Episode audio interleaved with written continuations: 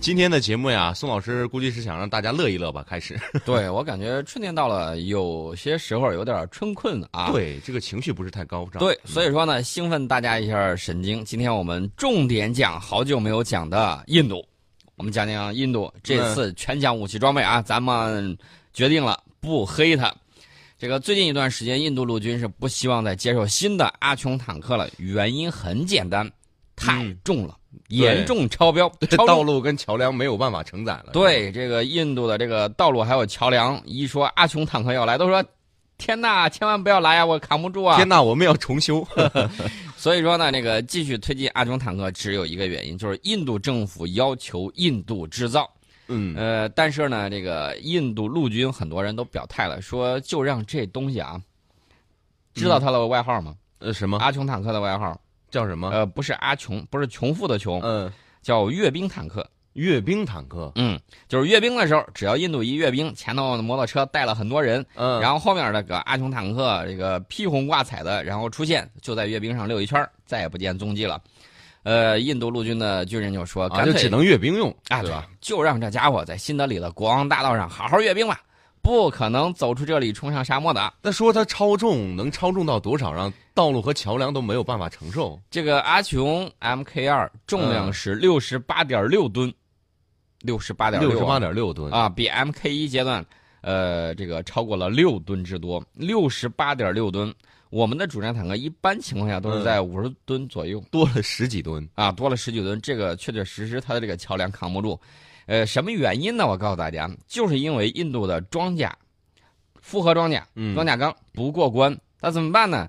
那就等于说是面多了加水，水多了加面，嗯，然后呢，这个坦克就变成了一个庞然大物，嗯，但是它的防穿甲弹的能力。也反而比较弱，对，为什么这个包子吃起来面比馅儿多？呃，其实呢，你会发现，真是要吃的时候啊，吃完包子皮儿之后，发现吃吃吃吃吃了好几天，发现有一块碑，此地离馅儿还有三十里，这就是他的这个坦克的这个装甲钢不行。然后呢，装甲钢不行的时候，他在对付对付这个装甲武呃反装甲武器的时候。效果不咋地，不咋地的时候，它就在加厚，然后呢，就形成了一个恶性的循环。这个不是光厚就可以解决的问题吧？不是光厚就解决的。呃，在去年九月份的时候，我记得印度陆军提出说，六十五吨也无法达到要求。实际上，呃，即使降低到六十二吨，就是那个阿琼 MK 一的那个重量，也无法让印度陆军获得任何有意义的战术优势。呃，其实他做了这个东西，反而还不如他自己买的这个特七二坦克好使。后来呢，他不是还卖了，还有那个特九零黑鹰嘛，这俩坦克都比它轻，但是都比它效果防弹效果要好的太多了。呃，所以说呢，印度陆军哎现在拒绝接受。其实无独有偶，还有一个，嗯，还有一个坑——光辉战斗机。这个光辉战斗机，印度空军咬着牙捏鼻子给接受了，但是这个光辉战斗机飞行员的嗯妻子们不愿意，不愿意出去打横幅。你知道干什么呢？说你要让我们的丈夫去飞了，就有去无回了，是不是这意思？人家说我们不愿意当寡妇，不愿意当寡妇中队，所以说呢，天天在那儿闹。印度海军一看，你要知道，印度海军可是有航母的，嗯，他拒绝接受这个光辉战斗机上舰的计划，坚决不让上，说空军背了个锅，这个锅我们不背，我们才没那么傻呢，让他上舰，那天天就玩这个秤砣腹就行了。不要一个也不要，坚决拒绝上舰。现在印度挺难受啊，一个光辉上不了天，一个阿琼入不了地。现在这个情况就是这个样子啊，所以说呢，这个印度现在没招了，怎么办呢？还是先买这个更多的特九零坦克吧。呃，而且他现在搞了未来战斗车辆计划，这个代号叫 F2CV。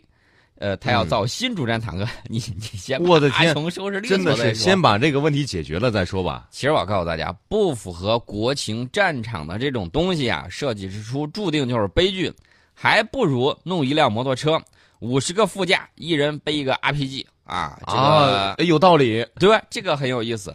其实像他现在弄成这么大一坨，我给他个建议，拆开了运，到前方再组装。不定还发展出来，组装完了之后发现多出来几辆，组装坦克啊！咱们再说说这个其他的事儿啊，这个说说东南亚最近一段时间，呃，有一个有一个新闻，我得给大家说呀。先说标题，国产刹车片失灵，导致国产三代机滑出跑道颠覆。内容是东方某国国产第三代战机降落，因国产刹车片失灵导致战斗机翻覆，相关部门已经介入调查。我们持续关注事件的进展。我们不禁要问：美国每年对外援助那么多，为什么就不能把国产刹车片的质量提高呢？你猜我说的是谁？我猜不到。呃，呃一个是印尼，一个是日本。啊，我其实想到日本了，但是我在想，是不是有人抹黑我们呀？说东方某国第三代战机，没有，我我们这是钓鱼，我们这是钓鱼。其实呢，就是日本，日本嗯之前呢，它的这个飞机刚一飞，然后就是刚起、嗯要起飞啊，前轱辘滑出去找不着了前轱辘找不着了啊，不知道去哪儿去了。嗯，你说这刹车片到底是在里头有多少缺斤短两的问题啊？不清楚。那么印尼的这个 F 十六呢，也同样出现了类似的问题，降落的时候刹车失灵，飞机冲出跑道，翻发生了翻滚。那同样都是刹车失灵，是飞机的问题还是平沙落雁，屁股朝天使，啊，就是这么一个情况。这日本前头摔的是 F 十五，嗯，这现在印尼玩的是 F 十六，谁跟我说这个呃美国制造就很好了？，对啊，看看情况吧。这不光有飞机的问题啊，也有操作的问题。其实最起码说明你售后没有搞好，驾驶员培训不到位，对，平时检修这些问题是完全能够发现的，对吧？而且人家是降落的时候刹车失灵，那刹车片儿是什么问题啊？自己好好考虑考虑。降落的时候刹车失灵多危险呐！而且我告诉大家，不光是这，二零一五年的时候，印尼空军一架单座的 F 十六曾经在起飞前起火了，突然就着了，飞行员一看，赶紧跑了，成功逃生。还算运气不错，呃，说明这个 F 十六也是有问题了。质量不算过关啊。啊，廉颇老矣，尚能饭否？不要天天吹自己的这个飞机很牛，真出了事儿的时候，其实它就是压下去不报道。其实日本应该好好检修一下的，因为本来就没有多少，万一坏一架少一架，你说这多可惜啊，对不对？哎，我们再拐回来啊，还得说说印度。为什么还说印度呢？因为我们说完呢，刚才是这个路上啊，嗯刚才说了一个掉飞机的事儿，然后呢再说一说印度空军。印度空军要说印度空军前两天一天之内掉了两起啊、就是发生了两起嗯军机事故，造成三名当地居民受伤。一个是一架猎豹直升机迫降的时候，迫降的时候你好好落地呗，嗯呃，迫降的太快了，结果呢，翻了呃，跟我一样侧面着地，哦，侧面着地嗯发生了侧翻。然后受伤程度不亚于宋老师。啊，还有一架这个苏三零 MKI，嗯呃，坠毁在这个拉贾斯坦邦的这个巴尔梅尔的空军基地附近，都快回去了，然后掉了。这个直升机还有战斗机飞行员在事故里头呢都没有受伤，但是有三名当地居民就比较点儿背，啊，从天而降的苏三零 MK 把他们给弄伤了天上掉下大飞机给人砸了，啊，这找谁说理去？掉到当地一个小村子里头，造成了不小的破坏啊。两名飞行员呢弹射吊伞，呃，弹射跳伞生还了。嗯呃，村民们还说，哎呦，这个大家都知道，印度有很多农民，他们生活并不很富裕，这个养的有这个水牛啊，耕田用的，嗯还有这个买摩托车的，说明家里头比较富了。啊，结果这飞机掉下去之后，把人家养的水牛活活给变成烤牛肉了，然后把人家两辆摩托车给给砸毁了，砸毁了之后，还有一半的房屋，一个村子里头近半的房屋给砸塌了。所以赶紧把你们阅兵的那种质量特别好的摩托车给人赔了。对，还有一些山羊也受伤了。我的天哪！哎，我觉得如果是实在不行的话，可以吃涮羊肉或者是烤羊肉啊，这个都可以。其实我告诉大家，这个印度保养苏三零 MKI 那是相当的不给力。据我告诉大家，嗯，去年的时候苏三零 MKI 有一半趴窝了。一半都趴窝了，一半趴窝怎么做到的？这也不容易啊。呃，我给大家说一说，这个苏三零 MKI 从服役到现在嗯啊，一共发生了七起严重事故。呃，零九年啊，零九年四月份的时候掉了，然后同年十一月也掉了，到了二零一一年十二月份起飞的时候坠毁了。这个到二零一三年的时候，有一架这个苏三零在印度空军进行一个演习的时候嗯，啊，叫这个火力展示演习，结果呢也掉了啊，这个没展示成比较大。嗯到了二零一四年的十月，又掉了。嗯到了二零一五年，有一架刚起飞之后就失去联络了。然后印度空军基地的雷达捕捉到飞机坠毁的过程。呃，大部分啊，嗯事故出在哪儿呢？出在有一个地方叫普纳普纳啊，嗯普纳附近有一个印度的空军基地。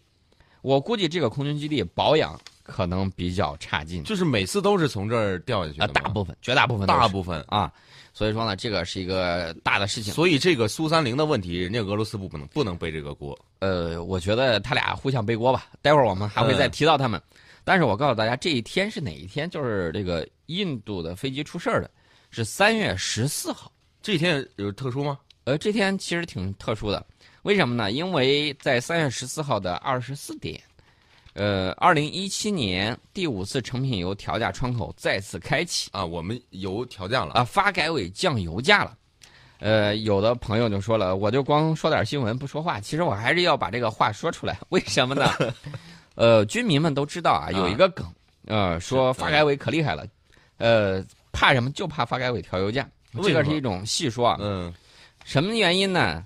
就是说，只要调油价的时候，国际油价一变化，这个发改委肯定是要根据这个国际油价的变化，我们也要改变国内这个成品油的这种价格啊啊，升的时候我们升，降的时候我们降。嗯，现在呢，这个越来越这个敏锐，嗯啊，这个大家都发现了。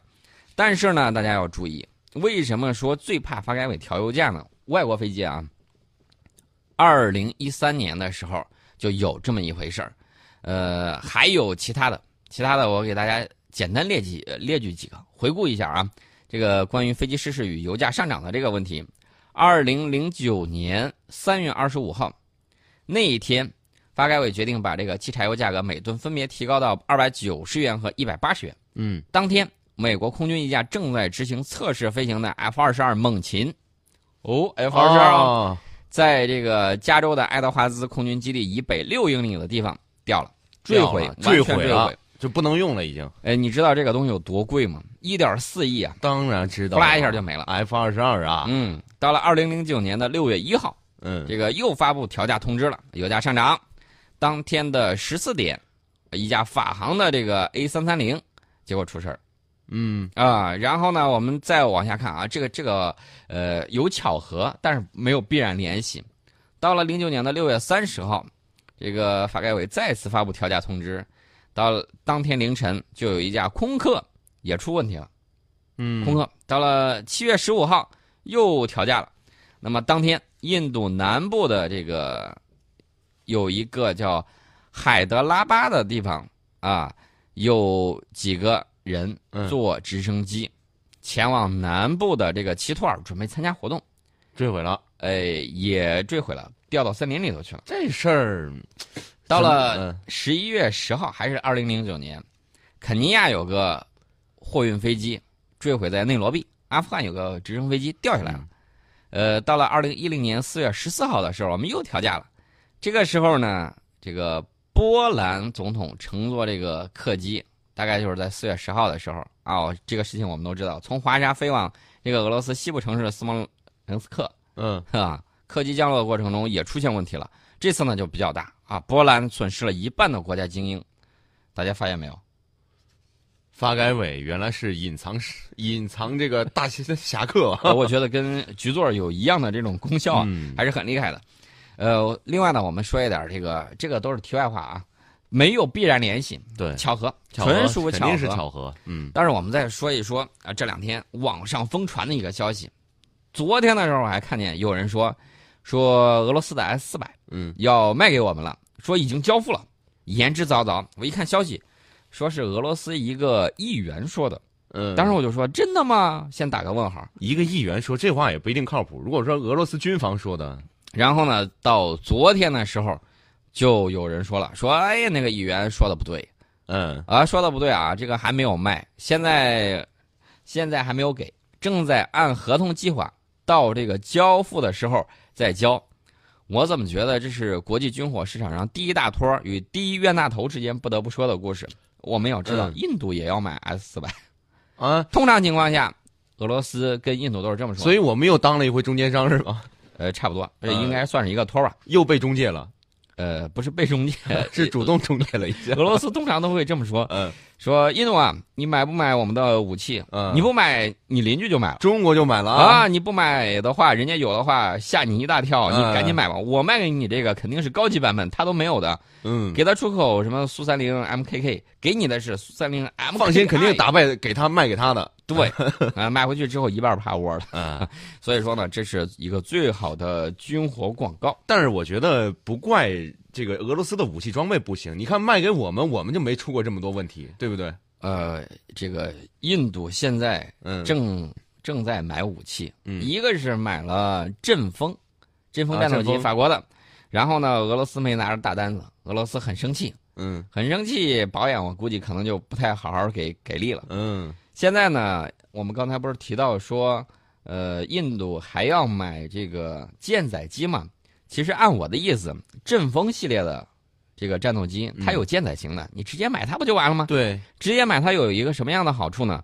就是你可以嗯减少你后勤的压力。大家算一算，它都有什么飞机啊？嗯呃，米格二十九，嗯，然后苏三零 MKI 这是俄罗斯的啊，，耀式这是英国的，英国的呃，还有让我想想还有什么？呃，现在又有阵风了，阵风，法国的，他现在他有招标，嗯连那个瑞典的萨博公司都跑来了，英式战斗机。嗯你说你不行的话，我们也来凑合一下。大家想一想，这后勤压力多大？呀？这个天天难受死了，万一弄错了怎么办？是每个国家他们所这个尊重尊崇的标准也不一样，对不对？而且他修这个，他就不能修那个。是这个你还要培养大批的地勤人员。你说，万一以后这个印度的这个后勤变成了所有国家的战斗机都能修的这种万能人才、万金油，多厉害呀！呃，但是我要提醒一点，嗯这不是我乌鸦嘴啊，啊，这样容易出事儿的。